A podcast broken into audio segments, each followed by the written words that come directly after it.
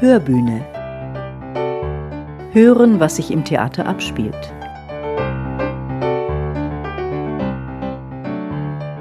Schwer, steil und steinig war der Weg hin zur Umsetzung eines Theaterneubaus in Heilbronn.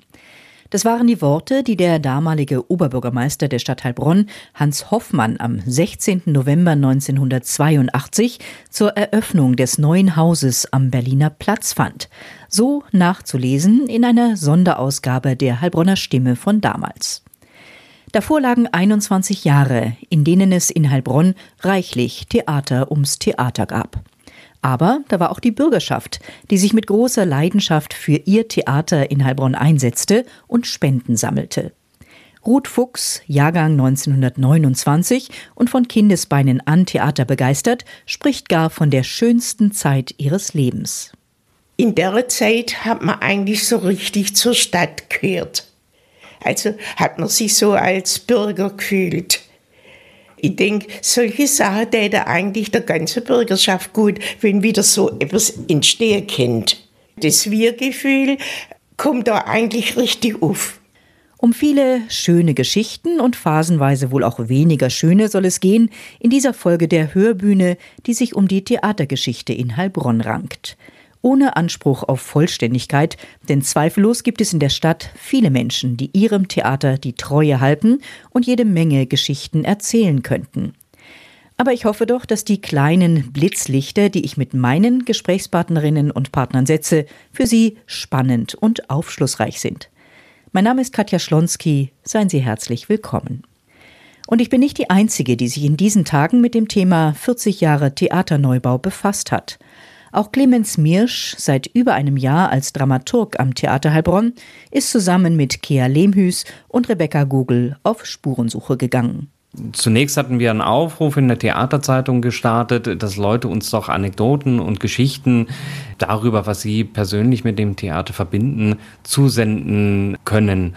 Und daraus ergaben sich dann auch tatsächlich einzelne Gesprächspartner, zu denen wir dann auch den Kontakt gesucht haben und mit denen wir Interviews geführt haben, wie sie diese Zeit erlebt haben, was sie verbinden mit dem Theater, was sie sich aber auch wünschen vom Theater oder was sie dem Theater auch wünschen. Das waren äh, teilweise sehr interessante Gespräche. Das war sozusagen äh, die eine Ebene, wie wir das Projekt angegangen sind. Äh, und auf der zweiten Ebene stand für uns als Nicht-Zeitzeugen und dann noch als Neigschmeckte ganz klar der Gang ins Archiv bewusst historische Quellen aufzusuchen und sich darüber selbst die Geschichte des Theaters anzueignen und zu erarbeiten. Unter dem Titel Diese eine Liebe wird nie zu Ende gehen ist dazu ein spannender Artikel entstanden, den Sie in der Theaterzeitung nachlesen können oder auch im Blog auf der Homepage. Ich habe jedenfalls nicht gewusst, dass die Theatergeschichte in Heilbronn bis ins späte Mittelalter zurückreicht, dass sich die Querelen rund um Neubau oder Abriss des im Krieg schwer beschädigten Fischerbaus über mehr als zwei Jahrzehnte hingezogen haben und welche Rolle die Bürgerschaft immer wieder gespielt hat. Das ist echt beeindruckend. Der Heilbronner Journalist Gerhard Schwinghammer formuliert es als Zeitzeuge so. Die Heilbronner waren begeistert, muss man wirklich sagen, ja. Und da konnte dann so der eine oder andere Politiker dann doch nicht vorbei dran, ja. Was die jahrelangen Querelen betrifft, so beschreibt er die Lage aus Sicht des damals fürs Theater zuständigen Lokaljournalisten so. Es war also für, für das Heilbronner kommunalpolitische Leben ein Skandal. Man kann es als Tragikomödie bezeichnen, aber im, im Endeffekt war es ein Skandal. Wie man also so lang über ein Projekt diskutieren kann, bis man endlich mal zum Punkt kommt, das ist unvorstellbar, ja, weil das ging ja schon Ende der 50er Jahre los. Ja. Da hat man gesagt, okay, wir brauchen Theater, wir wollen Theater. Aber es haben halt nicht alle gesagt. Ja. Dann war das, das alte Gebäude am Ende der Allee da. Natürlich muss man das wieder aufbauen. Jeder wusste, der einmal da drin war, dass das nicht ging. Ja, die technischen Anforderungen und die Zerstörungssituation war so, äh, dass ein Wiederaufbau undenkbar war. Ja. Da hat man dann den Graubner, den Architekt, äh, zum Gutachten animiert und der hat es auch gesagt, das geht nicht. Wir haben so eine Ja-Aber-Politik gehabt. Ja. Wir sind zwar dafür, aber das und das und das und das geht nicht. Es ging bis hin zu der Bespielung. Ja. Es gab ewige Debatten über die Bespielung. Nehmen wir nur Gasttheater. Da haben wir ein eigenes Ensemble. Machen wir Musiktheater, machen wir nicht Musiktheater. Ja. alles ist irgendwie auseinandergenommen worden und damit auch das Ganze verzögert worden, ja, weil, weil man nie zum Endpunkt kam. Man hat zwar x-mal beschlossen, das Ding zu bauen, aber in dem Augenblick kam dann wieder äh, Kalkulation, was es kostet. Und dann, ah, dann geht's doch nicht, ja. Also mit der Summe geht's doch nicht, ja. Ich fasse noch einmal grob die Theatergeschichte ab Beginn des 20. Jahrhunderts in Heilbronn zusammen. Das alte Heilbronner Theater, gebaut nach dem Entwurf von Theodor Fischer und 1913 eingeweiht, übrigens auch mit viel Unterstützung der Bürgerschaft, wurde im Zweiten Weltkrieg schwer beschädigt. Bis das neue Haus am Berliner Platz 1982 stand, vergingen viele Jahre, in denen in Heilbronn in Provisorien Theater gespielt wurde. Im Trappenseesaal, in der Sonne in Sontheim oder schließlich auch im großen Saal des Gewerkschaftshauses fanden die Theatermacher Zuflucht, neben weiteren kleinen Ausweichbühnen. Gastspiele kamen in die Stadt und schließlich, als der Zuschauerandrang zunahm, wurde 1954-55 Walter Bison Oberspielleiter des Vereins Kleines Theater Heilbronn e.V. mit Spielort Gewerkschaftshaus. Von da an ging's bergauf, erzählt Gerhard Schwinghammer. Also Bison hat was gemacht, was man in dem Provisorium sich eigentlich kaum vorstellen konnte. Er hat nämlich einen großartigen Spielplan inszeniert. Ja. Er hat Schauspieler zusammengerufen nach Heilbronn, die dann irgendwann später auch fernsehreif waren. Ja. Und was ganz wichtig für ihn war halt, er war ein unerschütterlich hoffnungsfroher Mensch. Er hat dauernd daran geglaubt, dass das was wird mit dem Theater. Ja. Und so hat er auch gearbeitet. Ja. Beharrlich, konsequent, mit Qualität. Ja. Äh, also wirklich, äh, wie der Mensch das durchgehalten hat, ohne zu verzweifeln, ist mir heute noch ein Rätsel. Er muss auch hart im Nehmen gewesen sein, ne? hart im Nehmen, ja. Im August 1969 kam die junge Schauspielerin Ingrid Richter-Wendel nach Heilbronn, um Jahrzehnte zu bleiben. Trotz des Provisoriums im Gewerkschaftshaus. Die Diskussionen um ein neues Theater waren da schon im Gange. Äh, ja, der Bison, der sagte immer, wir sollten uns da nicht so einmischen. Es ist besser so ein kleines Theater im Gewerkschaftshaus als gar keins. Dann kam immer dieser Satz, äh, die Krämerseelen in Heilbronn. Und natürlich, äh, ich habe die Ruine, da war noch das Intendanzbüro drin und äh, kann man wieder, aber die Bausubstanz war nicht gut genug. Und dieses alte Theater, da muss man, das muss man mal bedenken, das war ein Zwei-Sparten-Theater. Musik und Sprechtheater. Und dieses Theater wurde überwiegend von jüdischen Mitbürgern finanziert. Also äh, äh, Heilbronn hatte schon eine Theatertradition. Und ganz früher wurde im Fleischhaus Theater gespielt. Und das war immer rappelevoll, habe ich mal gelesen. Da war ich ja nicht dabei. Es waren die Jahre, in denen Kulturbürgermeister Erwin Fuchs, SPD, alles gab, um den Bau eines neuen Theaters zu erreichen. Dazu wurde 1968 auch der Theaterförderverein gegründet, den es bis heute gibt. Seine Schwägerin Ruth Fuchs, deren Mann Kurt als SPD-Urgestein ebenfalls lange Jahre Gemeinderat in Heilbronn war, erinnert sich an das Dauerthema. Und das habe ich jeden Tag gehört. Jeden Tag. Und wenn der Erwin kam, ist das gar nichts anderes geschätzt worden. Wir sind oft zusammengekommen. Wir sind auch jeden Sonntag miteinander gewandert. Nichts anderes hast du gehört wie das Theater. Wir sind als wir zwei Frauen sind als voraus nicht gesagt, können wir ein bisschen was anderes schwätzen als die Diskussion Theater. Aber der Erwin Fuchs, Ihr Schwager, hat ja da eine ganz wichtige Rolle gespielt. Ne? Ja, der hat es. Also ich denke immer, wenn der nicht so geschafft hätte oder so dringend hätte, wäre lang noch ein Theater nicht da gewesen. Der war ein totaler Theaterverfechter. Ach Gott, ja. Alle wurden sie aktiv und haben sich für ihr Theater eingesetzt. Alle haben sie gebastelt, gehäkelt, gestrickt unter dem Motto Ein Theatervorhang für Heilbronn. Auf Basaren wurden die Kunstwerke dann für den guten Zweck verkauft. Rund zwei Millionen D-Mark kamen damals durch Spenden zusammen. Und sämtliche Frauen von der Gemeinderat waren dabei. Mehr oder weniger. Es war eine wirklich schöne Zeit, muss ich sagen. Da war ja die ganze Bevölkerung eigentlich aufgerufen. Äh, die Nachbarn haben wir gebracht oder hat man jemanden gesehen, der Handarbeit machen, du das kennst oder sie kennt das doch für den Theatervorhang machen. Und also da ist ganz viel von der Bevölkerung gekommen. Die Schwestern haben ja auch mitgemacht vom Krankenhaus, weil mit denen hat er auch ein gutes Verhältnis geht. Und die Offiziersfrau eigentlich von den Amerikanern und von den Deutschen hat sie auch so Glipple gegeben. Und die haben auch mitgemacht beim Bazar immer, die Frauen. Es war richtig schön.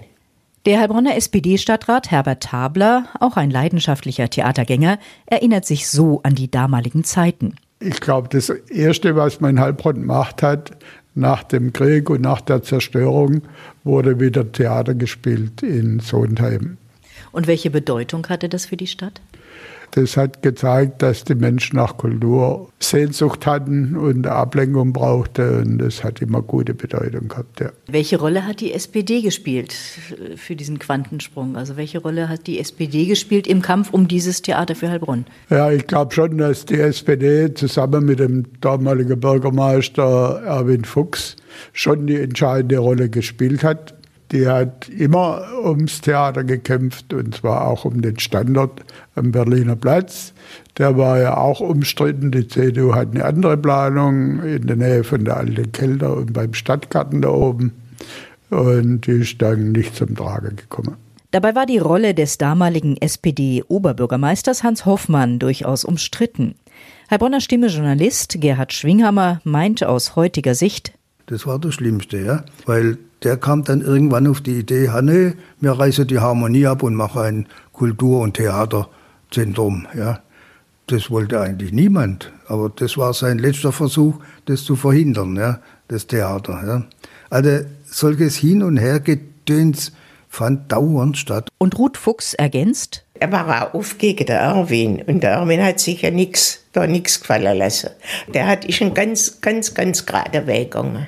Währenddessen wurde in Heilbronn im Gewerkschaftshaus unverdrossen weiter Theater gespielt, auch wenn die Kostüme manchmal selbst mitgebracht werden mussten oder auch mal Schnee auf den Häuptern der Schauspieler lag, wegen der Auftrittswege rund ums Haus herum. Es waren spannende Zeiten, sagt Ingrid Richter-Wendel. Ja, wir haben gesagt, ähm, es ist egal, wo man Theater spielt so nach dem Motto, äh, die Bretter, die die Welt bedeuten. Wir haben uns da gut gefühlt, ja, doch. Aber wir haben uns auch auf ein neues Theater gefreut. Entscheidenden Langmut in Sachen Theaterneubau hat auch Architekt Gerhard Graubner bewiesen, über den Gerhard Schwinghammer erzählt. Graubner, mich hat gewundert immer, dass der nicht irgendwann mal Schnauze voll gehabt hat und gesagt hat, macht euren Dreck alleine. Aber er war immer zur Verfügung stande und hat immer noch mal ein Gutachter gemacht und noch mal eine Empfehlung gegeben und, und dann auch die Planung gemacht. Das war, wenn du so willst, auch ein, ein guter Darsteller. Ich sage jetzt nicht Schauspieler, aber Darsteller. Also, dass der auch dabei bleibe ist über diese Jahrzehnte weg, das ist auch schon wieder ein Wunder, ja. Das kann man sich alles nicht so vorstellen. Ne? Im Jahr 1969 erfolgte die Auftragsvergabe für den Neubau an Graubner. 1970 wurde dann das alte Theater gesprengt. Nur sechs Tage danach starb Graubner. Eine weitere Verzögerung. Streitpunkt waren im Gemeinderat immer wieder die Kosten. Aber schauen wir noch einmal zurück. Wie kam letztendlich das Votum pro Theater zustande? Stadtrat Herbert Tabler war dabei. Ja, ich bin äh, 1977 in den Gemeinderat gekommen und da war schon die große Theaterdiskussion, die später geendet hat mit der Abstimmung im Gemeinderat und da ist mit einer Stimme Mehrheit praktisch das Theater dann beschlossen war. Und gerade durch die Diskussion, alles was war, hat man von vornherein eine gute äh, Verbindung zu dem Haus gehabt.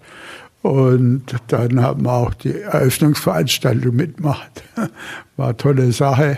Ich bin ja vorher schon ins Theater gegangen, ins kleine Theater noch in der Gartenstraße. Und das war dann schon ein Quantensprung kulturell für Heilbronn. Oder wenn man Gerhard Schwinghammer, den Journalisten, fragt. Nun hast du von dem Hin und Her und ewigen Lamentieren erzählt. Wie ist man denn dann letztendlich aus der Nummer rausgekommen? Indem er einen von was ich will Beschlüssen mal endlich gefasst hat und irgendwann gesagt hat, so jetzt Spatenstich. Ja. Das war nicht unbedingt zwingend. Das hätte auch noch mal verschoben werden können. Aber äh, ja, irgendwann war halt der Punkt, wo man gesagt hat, jetzt endlich, ja. Am 16. November 1982 dann der Einzug ins neue Haus am Berliner Platz. Natürlich war auch Ruth Fuchs mit ihrem Mann in der Premiere. Da steht Gericht, weiß Gott, na, ist langs Kleid, ist ja klar. Es hängt halt noch drunter, aber im Keller. das war schon ein Erlebnis dann, das neue Theater. Gefällt mir das Foyer, gefällt mir alles eigentlich. Denn es gab ja ganz unterschiedliche Stimmen. Es gab Leute, die gesagt haben, oh, dieser Glaspalast, das gefällt uns gar nicht, ist ja, zu modern. Man muss ja ein bisschen moderner denken. Aber es gibt da auch eine kritische Anmerkung von ihr. Das erste Stück im Heilbronner Theater war ja My Fair Lady. Da hat ja am Wagner seine Frau gesungen. Also das habe ich nicht so toll gefunden. Als erstes Stück, da wäre Kätchen von Heilbronn für mich, für mich persönlich, angemessener gewesen. Das war schon gut, aber irgendwie so passend habe ich es nicht gefunden. Diesen Wunsch hat ihr Intendant Klaus Wagner dann bei der Einweihung des Komödienhauses viele Jahre später erfüllt. Aber noch einmal zurück zur Premiere von My Fair Lady. Damals ging nämlich nicht alles glatt, auch wenn die Zuschauer das nicht bemerkten. Ingrid Richter-Wendel hat mitgespielt und erinnert sich. Da gibt's eine komische Geschichte. Das Bühnenbild war ein Haus mit drei Stockwerken. Jetzt war äh, die Hauptprobe. Wir waren in Kostüm und Maske. Madeleine Lienhardt mit ihrer entzückenden Stimme, die lief im Haus umher und sang. Ich äh, stand auf der Wendeltreppe und die Michaela Domes, die schwirrte auch im Haus rum. Und plötzlich neigte sich der ganze Bau nach vorne. Madeleine trällerte immer weiter. Ich hätte getanzt heute Nacht, ich hab getanzt heute Nacht und die tanzte und tanzte. Ich glaube, die hat's nicht gemerkt. Wendel klammerte sich an die Wendeltreppe und plötzlich der Schrei von Michaela Domis, ich will noch nicht sterben. Und dann stoppte die ganze Fahrt. Ja, und wir waren gerettet. Aber das Glück, ein neues Domizil zu haben, das schien unermesslich. Also Ursel Mönch und ich, wir kamen uns vor wie die Königin. Es wurde für uns gesorgt. Wir hatten Garderobieren. Wir hatten eine neue Kostümabteilung. Es wurde für uns alles genäht. Und unsere Garderobieren, also ein Hoch auf die Garderobieren, die ich hatte und die wir hatten, das waren also Schätze für uns. Die zogen uns die Strümpfe aus, sie zogen uns die Schu Schuhe an und aus. Die machten überhaupt alles für uns. Wuschen die Strümpfe, wuschen die Wäsche, alles. Also ein ganz neuer, ungekannter Luxus. Ein unglaublicher Luxus, ja. Ja, es war alles für uns da und äh, ich bin bis heute dankbar dafür. Es gibt so viele Geschichten rund ums Theater in Heilbronn. Ja, wie war das dann letztendlich am 16. November 1982? Haben sich die Fronten eigentlich dann geklärt, als es endlich losging? Geklärt kann man nicht sagen. Es war halt so, dass dann ein paar CDU-Stadträte mit der SPD gestimmt haben, also solche Dinge haben stattgefunden. Also die sind ihrer Fraktion untreu worden, wenn man so will. Und äh, geklärt würde ich jetzt nicht sagen. Wahrscheinlich, aber am Schluss waren sie dann bei der Einweihung alle die Helden. Ja, die waren alle dafür, wie immer.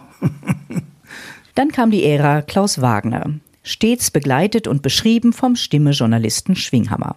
Ja gut, äh, Klaus Wagner war vom Typ her natürlich ganz anders. Ja. Das muss man einfach sagen. Äh, er hat sich ja schon so beworben mit dem, mit dem Spruch Überraschung und Vielfalt. Da hat man schon gewusst, um Gottes Willen, was passiert jetzt. Das Gute war bei Wagner, dass er den Fram noch gehabt hat. Das war fürs Theater gut, aber auch für den Wagner gut, ja. Weil der Fram hat die praktischen Sachen gemacht. Der Wagner war ja, ein bisschen ein Schauspieler, ein Schwätzer. Auch, äh, er hat nichts Schlechtes gemacht. Ganz sicher nicht, ja. Aber äh, er hat nicht so die Verbindung zu Heilbronn gehabt. Und Ingrid Richter-Wendel erzählt, Herr Wagner, als der anfing, äh, der sagte, er ist hier ausgestiegen, Zug in Heilbronn, Bahnhof, und fragte, oh, wo ist denn hier das Theater? Und er war ganz enttäuscht. Keiner hat gewusst, wo hier das Theater ist. Aber jetzt wissen Sie's. Ja, wo sie recht hat, hat sie recht. Und Anteil daran haben viele. Auch Kerstin Klier, Die heutige Verwaltungschefin, die unter Wagner kam und nun seit über 30 Jahren am Berliner Platz arbeitet. Ich brenne für das Haus. Das Haus liegt mir sehr, sehr am Herzen und ich liebe dieses Haus und ich liebe Theater und ich habe die Gabe zu sehen, wo es halt hängt. Ich kann nicht auf der Bühne mitmachen, das geht nicht, aber ich kann sicher, ob das jetzt Gastronomie ist oder ob das Besucherservice ist oder Einlassdienst ist oder auch Pforte, alles schon gemacht oder ausgeholfen dann, wenn gestreikt wurde und ja, weil ich einfach die große Sache sehe. Und das Theater muss laufen, der Lappen muss hochgehen und das ist mein Anliegen und das muss funktionieren. Man hört es heraus. Leidenschaft und Engagement, das sind die tragenden Säulen für gelingendes Theater. Auch Kerstin Klier spürt und würdigt bis heute das Engagement der Bürgerschaft. Das ist großartig gewesen. Das habe ich ganz am Anfang natürlich zur Uröffnung 1982 des Hauses nicht selber mitgemacht. Aber ich weiß, dass die Bürgerschaft Geld gesammelt hat. Es war ja nicht unbedingt gewollt äh, von der Politik, dass man hier dieses Haus baut und auch in dieser Form baut. Das war ja erst gedacht, man macht äh, ein Gastspielhaus äh, ohne eigenes Ensemble. Und es wurde also sehr viel kleiner geplant und gemacht. Und durch das Bürgerengagement und auch durch die Bereitschaft der Bürgerschaft, dafür wirklich in die Tasche zu greifen, wurde dann in der Planungsphase dann schon gesagt, nein, wir wollen ein eigenes Ensemble. Das Haus war von Anfang an zu klein. Dann die Geschichte mit den Werkstätten, die ja eigentlich dann noch zusätzlich gebaut werden mussten war für mich oder ist für mich ein tolles Zeichen der Leute hier in der Stadt, wie sie sich mit diesem Haus identifizieren. Und ich hoffe, das bleibt so. Ich meine, die Menschen, die sich damals engagiert haben, sind halt auch ein bisschen älter schon und ich hoffe, dass die jüngere Generation da ansetzen kann oder andocken kann. An dieser Stelle soll auch der amtierende Intendant Axel Vornam Gehör finden, der das Heilbronner Theaterleben nun schon seit rund 15 Jahren prägt. Was hat er vorgefunden, als er damals kam, und wie sieht er die Entwicklung? Mit meinem Vorvorgänger Wagner, also es sind ja 23 Jahre Theater geprägt worden und damit sind auch bestimmte Sehgewohnheiten geprägt worden, damit äh, ist auch ein bestimmtes Repertoire geprägt worden und das ist natürlich, wenn da jemand 23 Jahre Theater so stark und so dominant als wirklich Theaterpatriarchat noch gemacht hat, sind das natürlich ziemlich große Veränderungen, die dann auch für das Publikum hier in Heilbronn damit einhergingen. Mein Vorgänger hat es ja sehr schwer gehabt und ich habe dann danach aufbauen dürfen und bin natürlich hergekommen und wusste, dass ich hier das mit einer Stadt zu tun habe, mit Kulturbürgern, die ihr Theater eigentlich mögen, die ihr Theater lieben. Aber natürlich haben wir auch neue hm, Akzente gesetzt, indem wir sehr viel und sehr stark zeitgenössisches Theater auch im Großen Haus gemacht haben, wo wir aber einen großen Wert immer darauf gelegt haben, Geschichten zu erzählen und auch Geschichten zu erzählen, die tatsächlich was mit dieser Stadtgesellschaft zu tun haben, mit den Themen, die hier in dieser Stadt virulent sind, zu tun haben. Das war so das Erste, was wir uns vorgenommen haben. Und das hat glaube ich, ganz gut funktioniert. Da sind wir gut aufgenommen worden und das haben auch äh, die Zuschauer mit großer Neugierde, mit großem Interesse gutiert. Und dann kamen natürlich noch andere Dinge dazu, wo wir gemerkt haben, wir müssen auf diese veränderte Stadt reagieren. Und insofern war es dann sehr äh, eigentlich zwangsläufig, dass dann nach sehr kurzer Zeit ich gemerkt habe, dass wir mit der Gründung der Theaterpädagogik und einem Kinder- und Jugendtheaterakzent alleine, dass wir das damit gar nicht bewältigen können. Insofern war es dann naheliegend, das Theater umzubenennen, also die Kammerspiele zur Box umzuwidmen, dann Kinder- und Jugendtheater draus zu machen, die große Anzahl von Kindern und Jugendlichen auch mit Migrationshintergrund anzusprechen, diese Themen aufzugreifen und, und, und. Mittlerweile haben wir da 40 Kooperationsschulen und das ist, glaube ich, eine Entwicklung und eine Profilierung des Hauses in dieser Hinsicht, die sich auch ausgezahlt hat über die Jahre. Ja, das Theater ist gewachsen, neue Spielstätten, neue Publikumsschichten sind dazugekommen, aber es gilt immer auch, den städtischen Eigenbetrieb in der Spur und das Finanzielle im Blick zu behalten. Kerstin Klier sagt dazu, es gab eben die fetten Jahre, da war es kein Thema. Dann war mir der schöne Spruch, das Defizit trägt der Rechtsträger. Dann kam natürlich dann die Corsagen, die finanziellen, und äh, es kam dann die Idee auf äh, oder auch die Vorgabe, dass es ein Budget geben soll zwischen dem Theater und der Stadt. Und in diesem Budget mussten wir uns bewegen. Und das hat natürlich viele Unwägbarkeiten, weil der Plan ja zwei Jahre vorher im Voraus gemacht wird und dann die, das Budget über fünf Jahre festgeschrieben ist. Was passiert in den fünf Jahren, ist immer eine witzige Sache. Die feste Größe ist für uns das Abonnement. Dann wissen wir, so und so viel äh, Euro, damals D-Mark, ähm, können wir faktorieren. Das lässt jetzt ein bisschen nach, weil einfach das Angebot sehr viel größer ist im Kulturbereich und wir nicht mehr das Alleinstellungsmerkmal haben. Bisschen schwierig, aber auch das kriegen wir irgendwie hin. Wir müssen eben vorsichtig kalkulieren und mit der Stadt ins Gespräch gehen. Und da ist die Stadt eigentlich auch ein guter Partner. natürlich wird erstmal diskutiert und äh, haarscharf gerechnet, auch von Seiten der Stadt, aber es ist ein guter Partner, auch die Stadt. Im Grunde bestätigt Stadtrat und Kulturausschussmitglied Herbert Tabler diese Einschätzung. Also ich würde sagen, das Heilbronner Theater steht gut da im weitesten Sinn. Klar ist ein Zuschussbetrieb wie viele städtische Einrichtungen oder kulturelle Einrichtungen, aber insgesamt denke ich, dass es gut dasteht und dass man den Verlust, den auch das Theater hat, an Zuschauern oder Abos und so, dass man das in den nächsten zwei, drei Jahren wieder aufholen kann. Was die Inhalte angeht, so muss das Heilbronner Theater eine ständige Gratwanderung hinlegen. Drei Sparten Musik, Tanz und Theater sind durch Gastspiele längst garantiert. Die Mischung aus Unterhaltung und anspruchsvollen Stoffen wird dabei stets aufs Neue überprüft. Dabei steht Axel Vornam auch für politisches Theater. Das versuchen wir auch zu vermitteln, dass es Spaß macht, sich mit Dingen auseinanderzusetzen und dass es auch toll ist, äh, wenn ich nicht gleich alles sofort auf dem Tablett serviert bekomme zum Begreifen, sondern wenn das vielleicht nachklingt. Und äh, das Schönste ist für mich, wenn Leute zu mir kommen hinterher und sagen, ey, wir haben uns noch zwei Tage, drei Tage, vier Tage zu Hause gestritten oder unterhalten oder auseinandergesetzt oder mit Freunden darüber unterhalten. Das ist toll, wenn das Theater schaffen kann. Und das versuchen wir. Was die Zukunft betrifft, so gibt es viele Wünsche an das Heilbronner Theater. Ich möchte noch einmal Clemens Miersch dazu befragen, den Dramaturgen, der sich so intensiv mit der Heilbronner Theatergeschichte auseinandergesetzt hat und dessen Recherchen Sie auf der Theaterhomepage im Blog oder in einer Kurzfassung in der aktuellen Theaterzeitung nachlesen können. Clemens, welche Lehren lassen sich ziehen aus deinen Erkenntnissen zu 40 Jahre Theaterneubau Heilbronn?